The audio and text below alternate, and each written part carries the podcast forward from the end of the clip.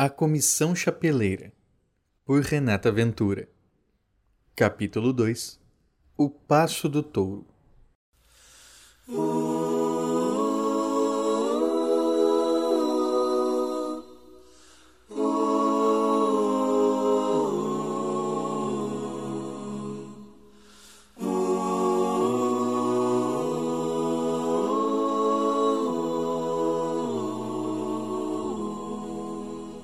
Capi tinha razão. Em vez de criticarem as reações violentas da comissão, o assunto mais comentado da escola passara a ser Mefisto Bofronte. Tanto que muitos alunos, apesar do medo, voltaram para o almoço empolgados com a possibilidade de impressioná-lo, vestidos em seus melhores trajes europeus. O temor pela comissão ainda existia. Claro, até porque aqueles seres medonhos continuavam espalhados por todos os cantos do colégio, como sentinelas mecanizadas. Mas grande parte dos alunos tinha percebido que nunca haviam desrespeitado a maioria daquelas regras, então não tinham mesmo por que temer. Não seriam expulsos desde que fizessem tudo o que qualquer aluno decente faria. E apesar de Vini ficar furioso vendo tantos europeuzinhos pela escola, Hugo não podia negar que gostava daquilo tudo. Gostava das roupas, da rigidez, da ordem. Até porque vivera em desordem sua infância inteira, sofrendo com o descaso público, vestindo roupas esculhambadas para não chamar atenção na comunidade e sendo esculachado por isso nas ruas. Agora não. Agora ele se vestia bem e não teria qualquer problema com chapeleiros naquele sentido. Também não seria burro de quebrar as regras. Nunca chegará atrasado mesmo. Raramente conversava em sala de aula, e, como já havia prometido a si mesmo, tentaria não agredir verbalmente nenhum professor, por mais que alguns merecessem. Os alunos conservadores, obviamente, estavam amando aquilo tudo. Como já se vestiam de maneira adequada todos os dias, resolveram exagerar, andando pelos corredores de coluna ereta e falando empolado, como mini damas e cavalheiros. Chegava a ser engraçado de tão patético. As meninas, então, cada vez que o alto comissário aparecia, suspiravam apaixonadas, e Benny morria de rir, adorando se ver livre daquelas garotas grudentas, até porque nunca se interessara pelo sexo oposto. Quanto às novas regras, ele não parecia sentir qualquer dificuldade em segui-las. Apesar de adorar o Vini, Benny sempre se vestira de acordo com os melhores padrões, e não aparentava estar com tanto medo assim da comissão ou do alto comissário. Mas quando Lepé não reapareceu e outros alunos, do nada, começaram a ser arrastados para a sala do sumiço, pelos motivos mais imbecis, o pânico entre os alunos retornou com tudo, mesmo entre os empolgados. Se um cabelo recém-despenteado pelo vento era motivo de detenção, o que não seria? Quanto mais cedermos, pior vai ser. Vini esbravejou depois da aula improvisada do Pixie. Eles mesmos disseram: fiquem atentos às rádios para maiores instruções. Bofronte é esperto, vai pedindo aos poucos. Vocês viram os chapeleiros? Completa lavagem cerebral, nenhuma personalidade. É isso que ele quer pra gente? Que a gente vire robô sem pensamento próprio? De fato, aqueles chapeleiros chegavam a dar arrepio de tão semelhantes. Em sua uniformidade, a violência deles parecia ainda mais assustadora, porque sincronizada. Não estavam fazendo aquilo de impulso ou por raiva. Não. Agiam com calma. E ainda achavam supernatural pegar alunos desviantes pela nuca e jogá-los na sala do sumiço como frangos prontos para o abate. Hugo não gostava de truculência. De firmeza, sim. Um pulso firme podia inspirar nele uma vontade de ser mais virtuoso, mais comportado. Já a truculência não lhe inspirava nada além de desprezo. E cada vez que os chapeleiros, pelos motivos mais imbecis, pegavam um aluno pelo colarinho e o arrastavam até aquela sala, Hugo sentia mais nojo deles. Dos chapeleiros, não de Mefisto Bofronte. Em seu entendimento, os chapeleiros e o alto comissário eram duas entidades bem distintas. Hugo via Bofronte muito mais do que um simples líder de comissão. Ele não fazia parte deles não se vestia como eles, não se comportava como eles. Longe disso, era sério, compenetrado, calmo, parecia ler a alma de cada um ali enquanto caminhava pelo colégio com as mãos para trás, só observando, acompanhando de longe o comportamento dos alunos naquelas primeiras horas de novo regulamento. Bofronte lhe causava certa apreensão? Sim. Medo? Com certeza. Mas algo nele fazia com que Hugo não o descartasse como um simples déspota ainda. Seu olhar profundo parecia dizer bem mais do que os olhares sem personalidade daqueles patetas de chapéu. Enquanto Vini não parava de criticá-lo às escondidas, Hugo preferia não julgar antes da hora alguém tão poderoso. Ainda mais sabendo que nenhum dos alunos sequestrados pela comissão havia dado qualquer sinal de vida, e uma barreira de chapeleiros impedia a entrada de qualquer pessoa não autorizada naquela sala. E por pessoas não autorizadas, queriam dizer alunos, professores, diretora e membros do conselho escolar. Haviam praticamente construído um estado paralelo dentro da escola. Inconformado com a falta de notícias, Vini e Capi convocaram os outros pixies e foram tentar buscar explicações com a única pessoa que eles tinham certeza conhecia Mephisto Bofronte. Entrem! A voz profunda de Abramelin soou de dentro da sala, e os cinco entraram. Hugo se lembrava bem daquele lugar. Uma sala cheia de livros e pergaminhos que o vigarista provavelmente nunca lera. Só deixava em exibição para mostrar aos seus alunos o quanto ele era culto, sábio e idoso. Oh, meus jovens, jovens alunos, ele disse, abrindo os braços por detrás de sua esplendorosa mesa e de suas longas barbas brancas. O que os senhores, prezados, desiluminados, desejam falar comigo? Qual sua relação com Mephisto Bofronte? Capi cortou antes que Vini o fizesse, e os outros pixies fitaram-no surpresos. Era compreensível. Ele estava transtornado com o desespero dos novatos. Abramelin gelou perante a pergunta. Como, meu jovem? O senhor entendeu. Abramelin hesitou, espantado com a impaciência do seu aluno mais sereno, e Capi tentou se acalmar, se arrependendo da grosseria. Tem crianças assustadas lá fora, professor.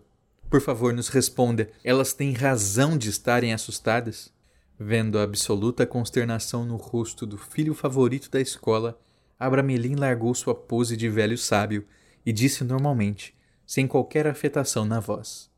Sim, elas têm razão.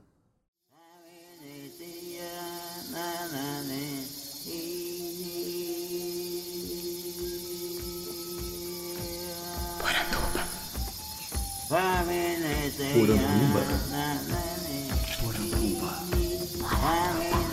Poranduba. Poranduba. Poranduba. Poranduba. Poranduba. Poranduba. Poranduba.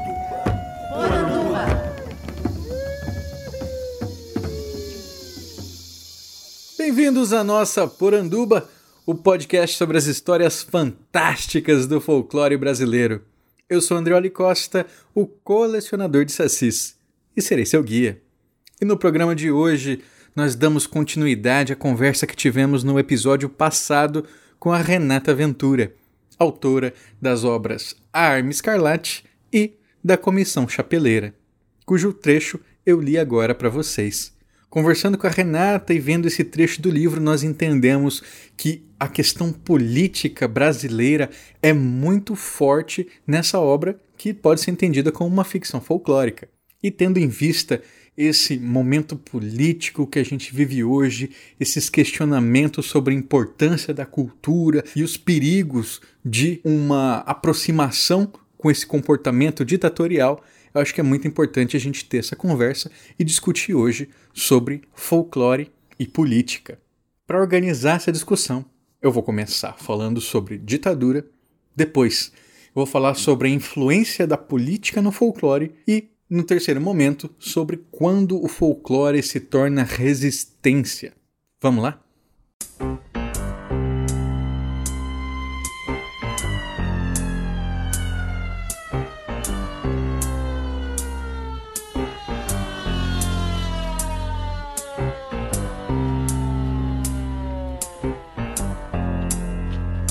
Acorda, amor. Eu tive um pesadelo agora. Sonhei que tinha gente lá fora, batendo no portão. Que aflição era dura, numa muito escura viatura. Minha nossa santa criatura, chame, chame, chame, chame, chame ladrão, chame ladrão, acorda amor. Não é mais pesadelo nada. Tem gente já no vão de escada, fazendo confusão. Que aflição são os homens. E eu aqui parado de pijama. Eu não gosto de passar vexame. Chame, chame, chame, chame, lá, chame ladrão, chame ladrão. Se eu demorar uns meses, convém às vezes você sofrer. Mas depois de um ano eu não vindo, põe a roupa de domingo e pode me esquecer. Acorda, amor, que o bicho é brabo e não sossega.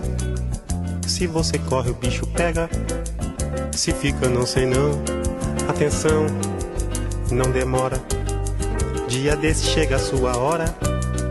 Não discuta à toa, não reclame, clame, chame lá, clame lá, chame, chame o ladrão, chame o ladrão, chame o ladrão.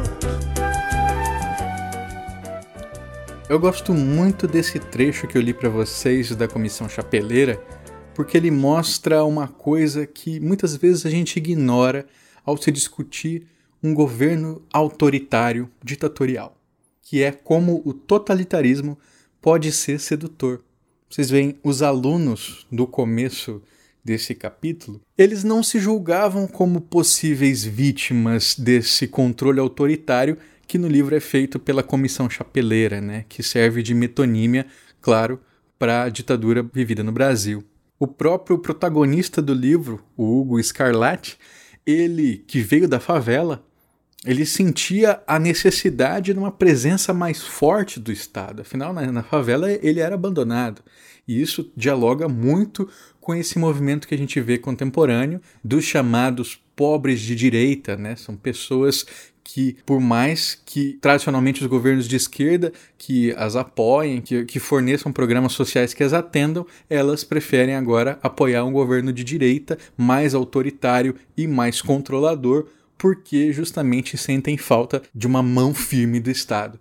E o Hugo representa muito isso. Lembrando, esse livro foi escrito em 2014, né? Então, a atualidade da sua discussão é porque não é de hoje que o Brasil está desse jeito. Essa situação política ela veio sendo construída paulatinamente e a Renata consegue captar muito disso nessa obra. Inclusive, questão de dissociação entre os seguidores e o político idealizado. Né? O, o, protagonista do livro fala: não, a comissão é assim, a comissão chapeleira é ridícula, nojenta, autoritária.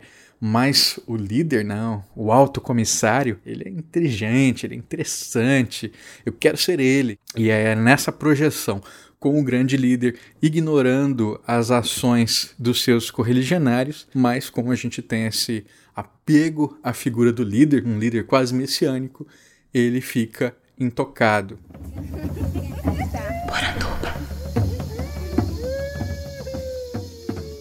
Aí o que, que acontece depois?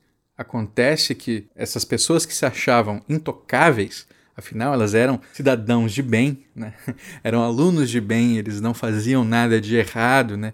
não violavam as normas. Daqui a pouco eles também começam a ser punidos, porque quem define as normas não são eles, né? é o poder instituído, que inclusive no livro criou um estado de exceção dentro da própria escola, onde ninguém mais tinha qualquer tipo de autoridade além deles próprios. Eles baixavam leis e mudavam tudo, do tipo, agora, a partir de agora está proibido música. Isso não estava no combinado antes.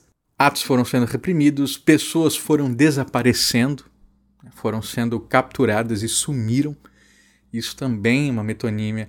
As ações de terror realizadas pela ditadura brasileira. E aí, a gente até ouviu nesse trechinho da música do Chico Buarque que eu coloquei para vocês, que o Chico diz que era preferível para ele que quem tivesse invadindo a sua casa fosse o ladrão, fosse o bandido e não o Estado. Porque o bandido, é claro, ele é violento, mas ele é a contravenção. E quando é o próprio Estado que te agride. E quando é o próprio Estado que é violento, o próprio Estado que institui e define se você é bandido ou não, a partir de regras que, que vão mudando durante o jogo. E é muito isso que fica esses questionamentos de como funcionam os governos ditatoriais.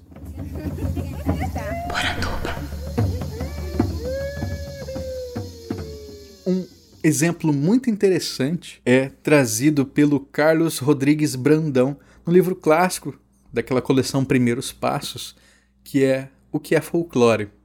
E ele começa discutindo o que é folclore não a partir de um exemplo brasileiro, mas búlgaro, porque ele estava em Goiás, em Pirinópolis, onde estava tendo uma festividade chamada As Cavalhadas de Pirinópolis, e ele encontra lá um búlgaro com a sua família. Começa a conversar e vê que esse homem está muito emocionado. Ele diz que é, em quase mil anos de história, os búlgaros tiveram poucos anos de verdade de verdadeira independência nacional. Eles foram seguidamente dominados por outros povos e assim boa parte da vida da Bulgária se dividiu entre o domínio estrangeiro e a luta contra ele. E Enquanto estavam em período de dominação, essas cidades e aldeias do país elas eram proibidas de usar qualquer tipo de símbolo que remetesse à identidade da pátria, do povo. Então, assim, claro, bandeiras proibidas, cores da Bulgária proibidas, hino da Bulgária, obviamente, proibidas. Então, ele diz que, com o tempo, o que passou a significar aquele sentimento de pátria para eles não era mais a bandeira, não era mais o hino, era a renda, o artesanato, eram os mitos, eram as lendas. E ele diz uma frase que eu acho maravilhosa. Durante muitos anos, as nossas bandeiras eram as saias das mulheres do campo e os hinos eram as canções de Ninar. Esse é um dos grandes exemplos que a gente pode trazer de como, primeiro, folclore, cultura popular, diz sobre uma identidade que não morre.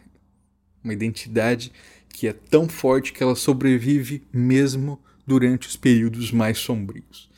E outro é como esses governos autoritários, eles fazem de tudo para tentar construir uma ideia de homogeneidade, apagando então tudo que é traço regional para que você se identifique com o que eles estão tentando instituir como o governo único. Se a gente pega os projetos culturais definidos durante os anos da ditadura, a gente vê que cultura brasileira era tido como uma coisa única. Assim, isso é a cultura brasileira e todas as manifestações que eram regionalíssimas, assim, que são obviamente parte desse folclore, parte da cultura popular, elas não tinham espaço. Elas eram ignoradas. Não interessava para o discurso, e era um discurso de unidade. Vocês devem se lembrar: Brasil ame ou deixo. Que Brasil que a gente está falando? O Brasil não é tão plural? Pois é, era o Brasil construído imageticamente pelo governo.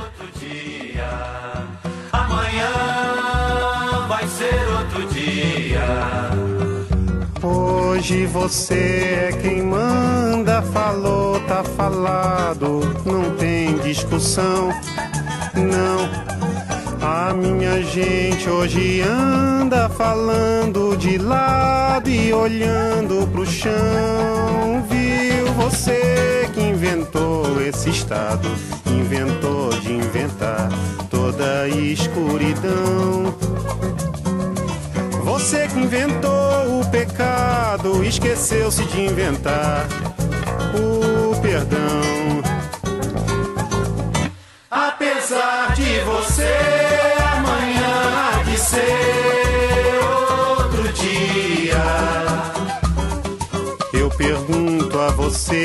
Onde vai se esconder da enorme euforia.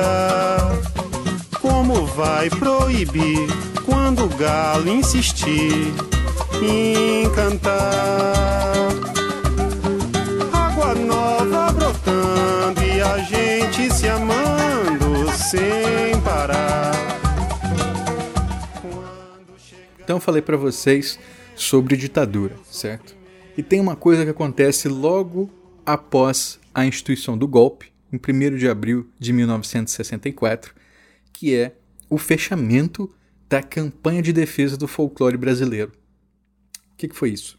Durante a primeira metade do século XX, eu já falei em algum momento aqui para vocês, o movimento folclorista começou a ganhar muita força e ele ganha especial força após a ditadura do Estado Novo de Getúlio Vargas e reúne então grandes intelectuais para pensar o folclore, Câmara Cascudo, Edson Carneiro, Raquel de Queiroz, Cecília Meirelles, Mário de Andrade, todo esse povo.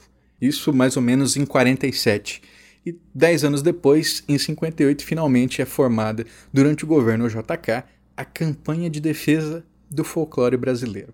O nome bonito, né? já tinha essa ideia de preservação, mas não tinha muito recurso. Né? Afinal, o JK era um grande desenvolvimentista, ele estava pensando no progresso, né? ele não estava pensando em preservação de nada, ele estava pensando em avanço. Então a campanha lutou com muita dificuldade para se manter. E na década de 60, quem estava no comando era o Edson Carneiro. Eu já falei bastante dele aqui, ele é também a pessoa cujo nome batizou o nosso Museu do Folclore lá no Rio de Janeiro. E o Edson Carneiro, ele era um grande pesquisador, principalmente das culturas negras e da cultura popular. Militante do Partido Comunista, o Edson Carneiro ele instituiu uma visão, pode-se dizer, marxista na ciência do folclore, dizendo primeiro que folclore era sim dinâmico, então é, havia uma questão de transformação e havia uma questão de dialética. Folclore estava sempre em mudança, acompanhando essa história da civilização para se manter sempre atual. E qual que era o motor dessa mudança? O motor era o povo. Ele dizia que é a partir das transformações e das pulsões do social que o povo transforma aquilo que é e aquilo que não é folclore. Sua obra, então, foi considerada comunista, impedida de circular no Brasil. Ela só foi ser publicada anos depois e, em abril de 64, as portas da campanha de defesa do folclore brasileiro amanheceram lacradas com uma placa escrito fechada por ser um antro de comunistas. Percebam então o quanto esse medo latente sobre o que é comunismo dominava já o imaginário há mais de 50 anos, né? Então, por ação do medo, a gente oferece a nossa liberdade em troca de proteção, só que essa proteção vem na figura da violência institucional, que é talvez uma das piores violências, né? Porque se ela é institucionalizada, é difícil se defender dela.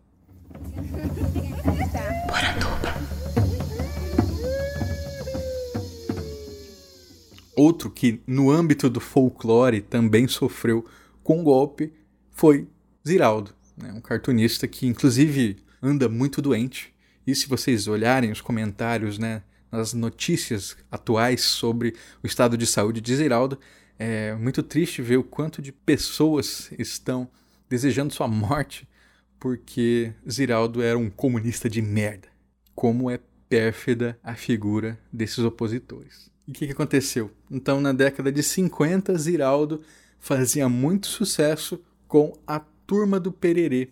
A Turma do Pererê, que era um quadrinho nacional que trazia saci, indígenas, trazia personagens dos contos populares, animais, e com histórias que é, alguns entendiam como sendo também de grande simpatia com o comunismo o próprio Ziraldo brincando depois, falando que até o coelho era vermelho, né? Na história dele, então claramente era comunista.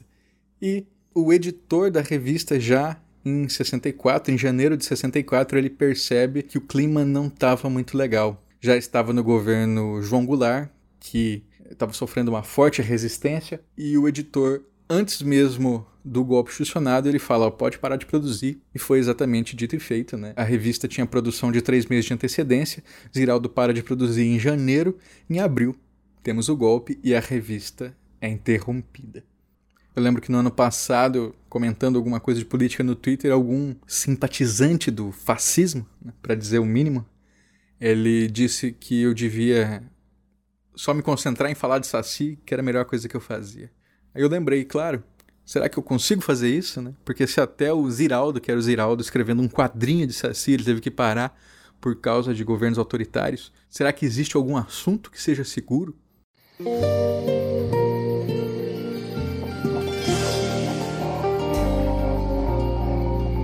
Não acredito em Saci Pererê, mas que ele existe, ah, existe. Tanto que virou meu parceiro na vida. Anos atrás, eu que mal sei cantar, fiz com ele uma canção para ninar os meus filhos. Dorme que o Saci Pererê brinca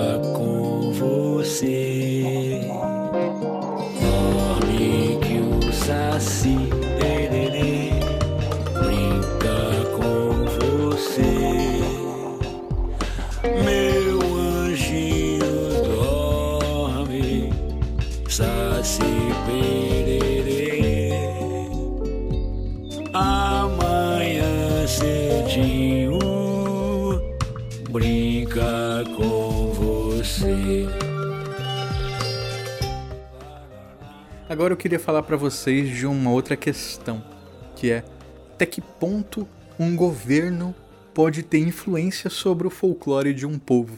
Essa é uma discussão que eu sempre tenho que responder quando eu vou num grupo de pesquisadores da antropologia, das poéticas orais, por exemplo, que são extremamente avessos à ideia de folclore. Porque eles costumam dizer o seguinte: essa questão que a gente identifica hoje como identidade brasileira, como folclore brasileiro, foi construída. A identidade sendo construída integra também essa questão das violências institucionalizadas que eu comentei anteriormente. Em alguns casos específicos, como por exemplo o samba, a feijoada, o carnaval, esse carnaval de sambódromo que a gente conhece, eles teriam sido instituídos como algo tão nacional no governo de Getúlio Vargas, durante o seu período do Estado Novo, que foi a primeira ditadura vivida na nossa nação. Vargas, que se inspirava muito no modelo do fascismo de Mussolini, que buscava na cultura popular as bases de um nacionalismo que afundar esse grupo autoritário, ele abraça isso e traz isso para si. Tinha inclusive marchinhas de carnaval dedicadas a Getúlio. Só mesmo com revolução, graças ao rádio e ao parabelo, nós vamos ter transformação neste Brasil verde e amarelo. G é Gé, T U Tu, Tu, L Li, O, Getúlio. G é Gé, Gé, T Tu, Tu, L Li, O, Getúlio. E aí, sempre que eu preciso responder a esses pesquisadores que me questionam se o folclore não teria sido simplesmente mais uma construção política, eu costumo dizer o seguinte: que quando a gente diz isso, a gente está ignorando uma das características fundamentais da questão folclórica, que é a potência do imaginário. Para explicar isso, eu preciso falar um pouco do trajeto antropológico do Gilbert Durand. O trajeto antropológico ele vai dizer o seguinte: que uma pulsão ancestral que o movimento imaginário vai se encontrar com uma demanda social de um determinado tempo, determinado espaço, e vai gerar uma negociação.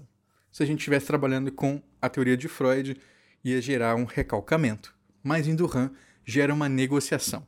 E essa negociação se traduz no imaginário dinâmico que a gente vê movimentando tudo, movimentando ideologias, movimentando cultura, movimentando ideias.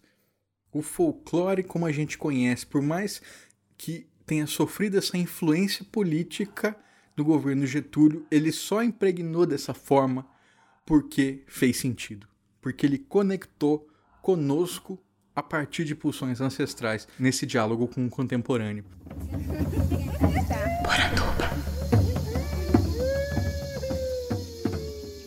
Vou dar um exemplo de quando isso não funcionou. Que por mais que tivesse tido o apoio e o incentivo do Estado, a proposta não vingou. Isso aconteceu no meu estado, em Mato Grosso do Sul, mais ou menos em 2007, 2008, quando a prefeitura de Porto Murtinho, uma cidade que faz fronteira com o Paraguai, teve a ideia de transformar uma das suas manifestações culturais. Lá, os chamados brasiguais, que eram famílias de pessoas que vieram do Paraguai, né, então por isso tinham muita essa influência, é, da, da cultura do país vizinho, eles faziam uma festa chamada a Festa do Torocandil. O Torocandil é uma celebração que começa com o jogo da pelota tatá.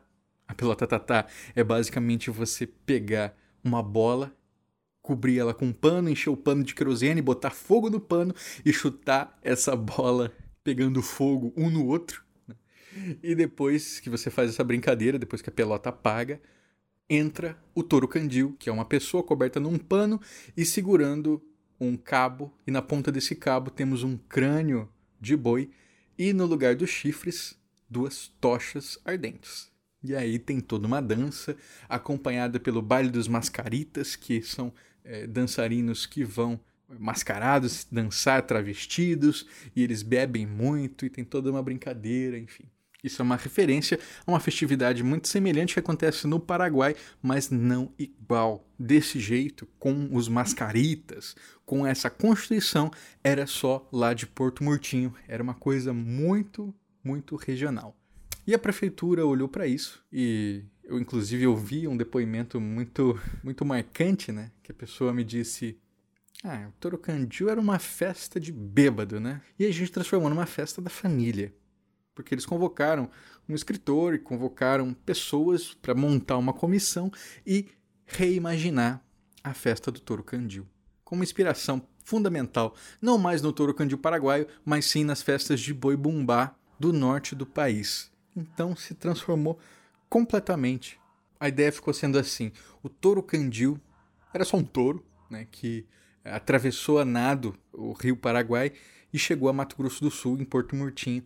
E lá ele foi adotado por uma fazenda, e nessa fazenda ele acaba se relacionando com uma vaca chamada Vaca Estrela. E o touro Candil então tem dois filhos, o touro bandido, sim, porque era a época da novela, né, novela América que tinha o touro bandido, e o touro encantado. Um deles era representado pela cor verde e outro pela cor amarela, né, para ficar verde e amarelo do Brasil, diferente do vermelho e azul do boi de Parintins.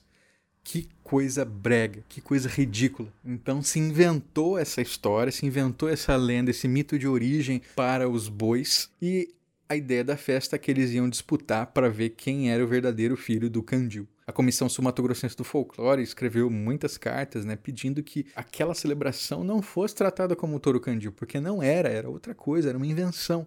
E durante o governo desse prefeito funcionou, porque ele estava injetando dinheiro, né? Porque ele estava trazendo jovens para fazer parte das celebrações e levava para apresentações, divulgava o nome da cidade, enfim. Quando ele sai do poder e o dinheiro para de entrar, é claro que acaba. A festa acaba porque ela não era folclore, ela era um teatro. Ela era uma encenação. E o folclore é espontâneo. Olha, tem uma coisa só a vida não se resume em festivais.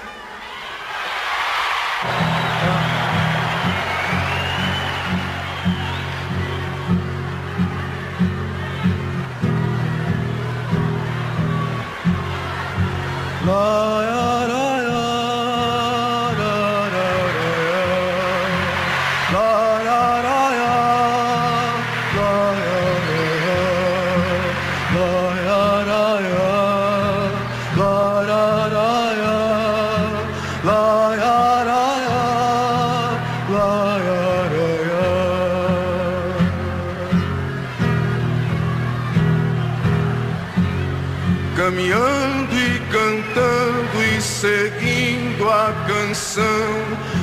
somos todos iguais, braços dados ou não. Nas escolas, nas ruas, campos, construções, caminhando e cantando e seguindo a canção. Vem, vamos embora, que esperar não é saber. Quem sabe faz a hora, não espera acontecer. Vamos embora, que esperar não é saber. Quem sabe faz a hora, não espera acontecer.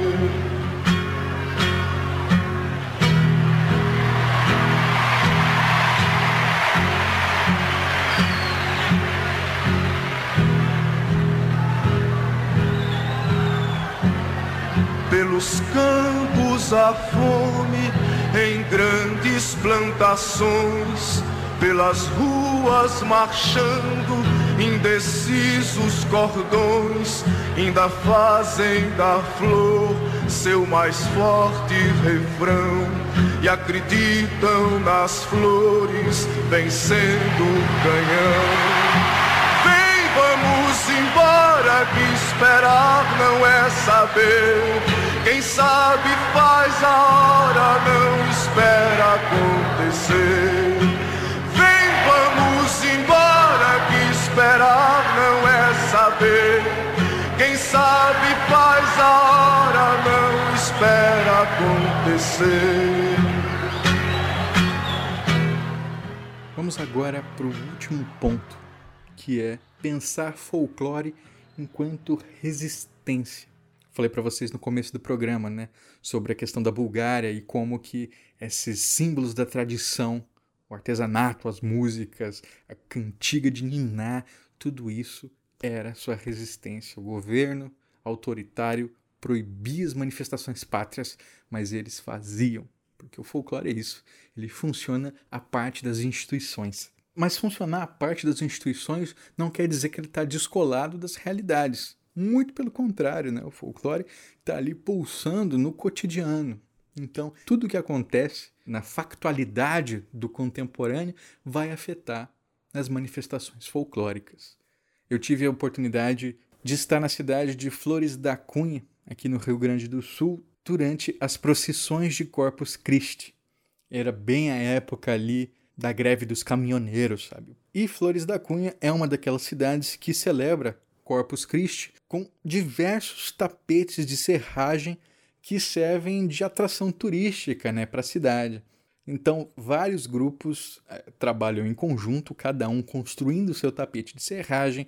Tem o um grupo da paróquia tal, tem o um grupo dos motociclistas, tem o um grupo de não sei o que, dos escoteiros, e cada um vai representar ali o seu desejo para o Corpus Christi. E tinha lá vários tapetes de serragem representando a indignação daquele povo com a política nacional. Então tinha Temer vampirão, tinha o Brasil sangrando, tinha uma mão saindo de dentro da bandeira do Brasil pedindo ajuda, tinha ratos de bombril devorando a bandeira nacional, tudo isso naquela manifestação que era religiosa, de uma religiosidade popular que fazia parte da tradição da cidade. Quando eu chego em casa e vou pesquisar, eu descubro que isso aconteceu em muitos lugares do Brasil. Não era uma exclusividade de Flores da Cunha, nem tinha como ser, porque esse sentimento, essa pulsão, estava percorrendo o território nacional, percorrendo a cultura e na cultura essa obra se transmite. E aí muita gente falando assim: "Ah, não se deve misturar a política com religião, não se deve misturar a política com cultura". Impossível. Impossível.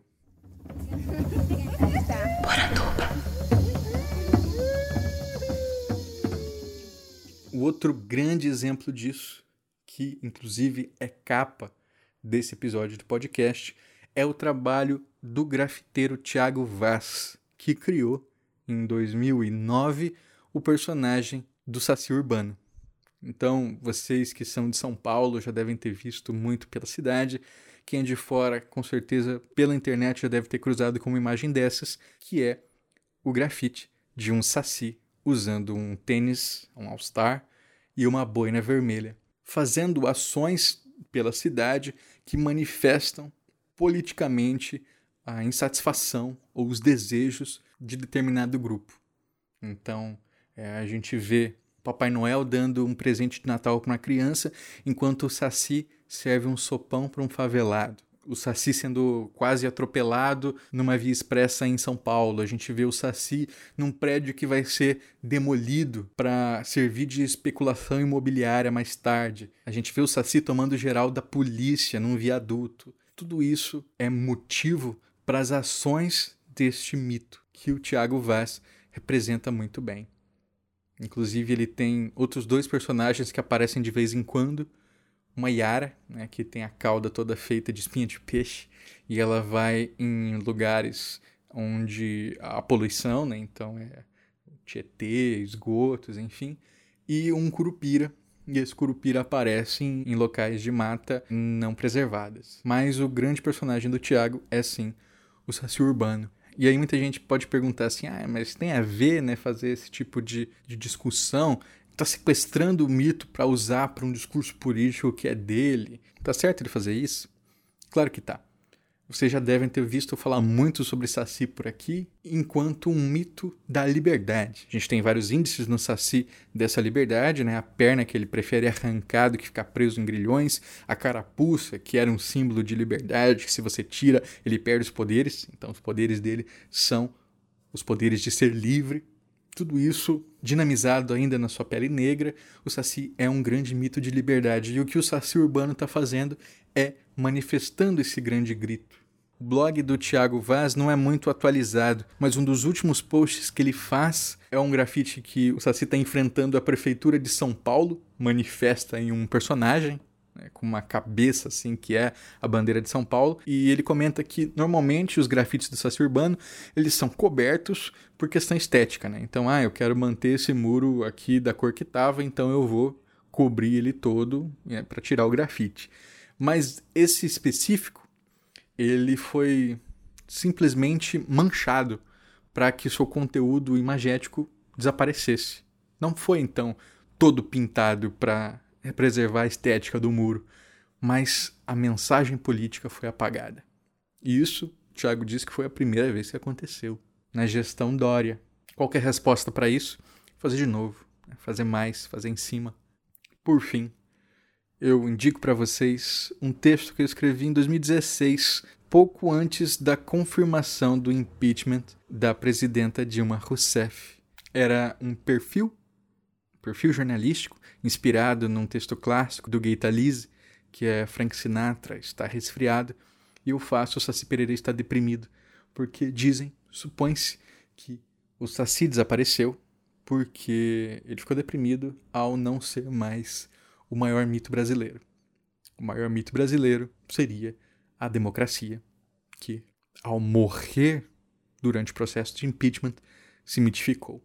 E aí eu vou entrevistando várias pessoas que falam sobre Saci, pessoal da Sociedade dos Observadores de Saci, biógrafos de Monteiro Lobato, professores que trabalham com Saci em sala de aula, para mostrar que não, que Saci não ia ficar deprimido por isso, que o Saci ia se organizar e lutar e resistir e vestir sua carapuça vermelha que durante séculos serviu de emblema de liberdade para a Revolução Francesa, para a Revolução da Guerra Civil Americana, para diversos outros polos de luta, ia vestir essa carapuça e ia para a rua. E eu termino com a grande mensagem que eu deixo aqui para vocês também. Resistamos todos.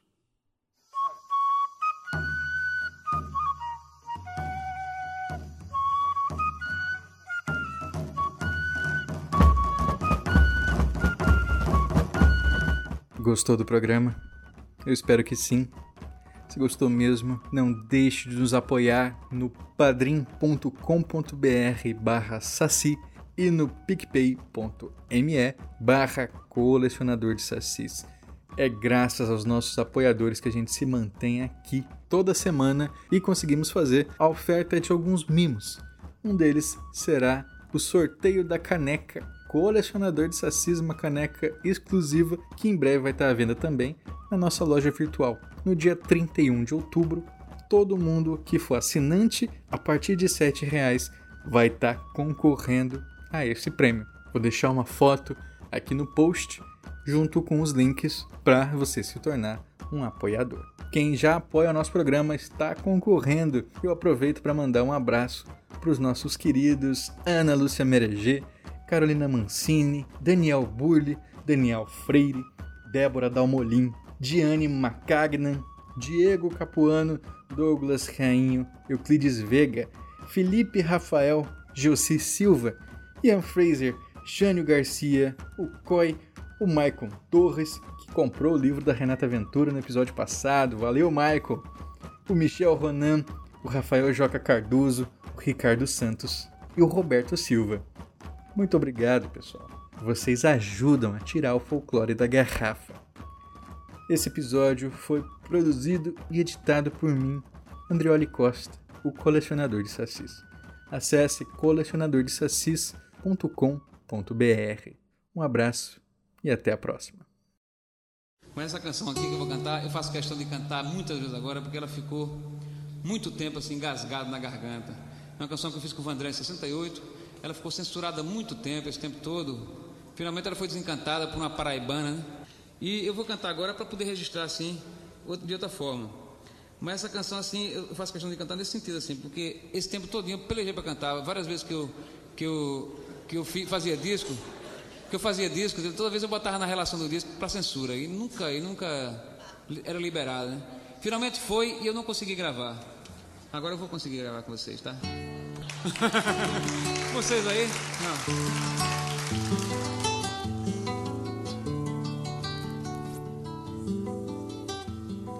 Já vou embora, mas sei que vou voltar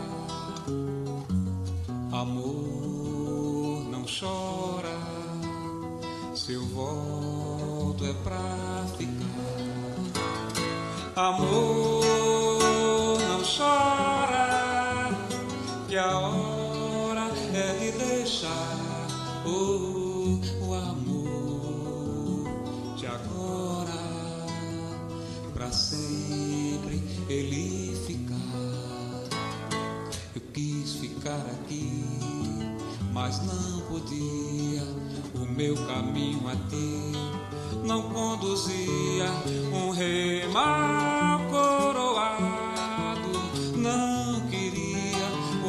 em seu reinado, pois sabia não ia ser amado. Amor não chora, eu volto um dia.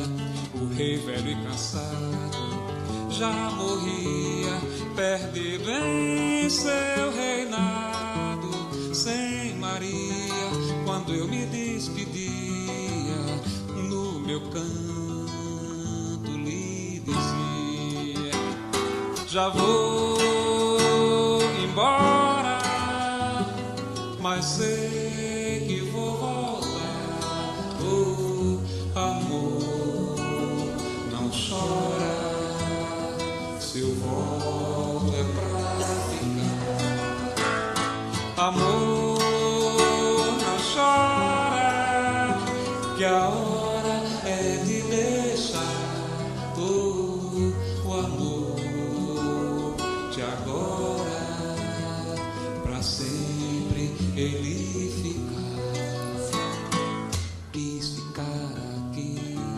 mas não podia o meu caminho a ti não conduzia. Um rei mal coroado não queria o amor em seu reinado, pois sabia não ia ser amado. O amor não chora, eu volto um dia. O rei velho e cansado já morria, perdido em seu reinado sem Maria, quando eu me despedia, no meu canto lhe dizia: Já vou